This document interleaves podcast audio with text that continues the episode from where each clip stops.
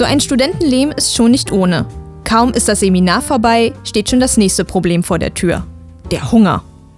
Und am gastronomischen Himmel funkelt kein Michelin-Stern eines Restaurants, sondern der Zenit der Kochkunst namens Mensa.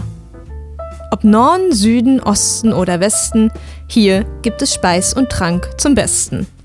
Aber nicht so schnell, liebe Freunde des guten Geschmacks. Bevor der eigentliche Spaß beginnt, fehlt noch ein wichtiges Utensil, die Mensa-Card.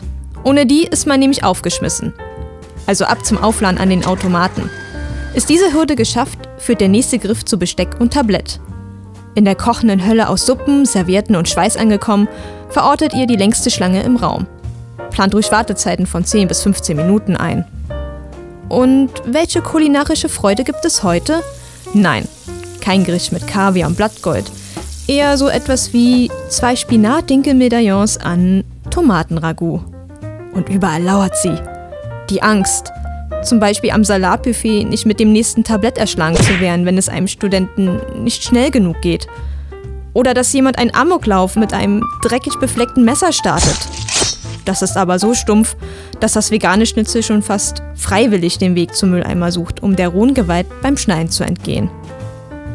Habt ihr euch für ein Gericht eurer Wahl entschieden und den Gang nach Canossa ohne weitere körperliche Schäden überstanden, geht es an die Kasse. Und zwar schnell, denn es warten schon die nächsten Hungrigen, die bezahlen wollen. Nach einer gefühlten Ewigkeit sucht ihr euch genauso schnell einen Platz zum Hinsetzen. Puh, geschafft. Und? Wie, wie schmeckt's? Hm. Naja, eigentlich wie immer.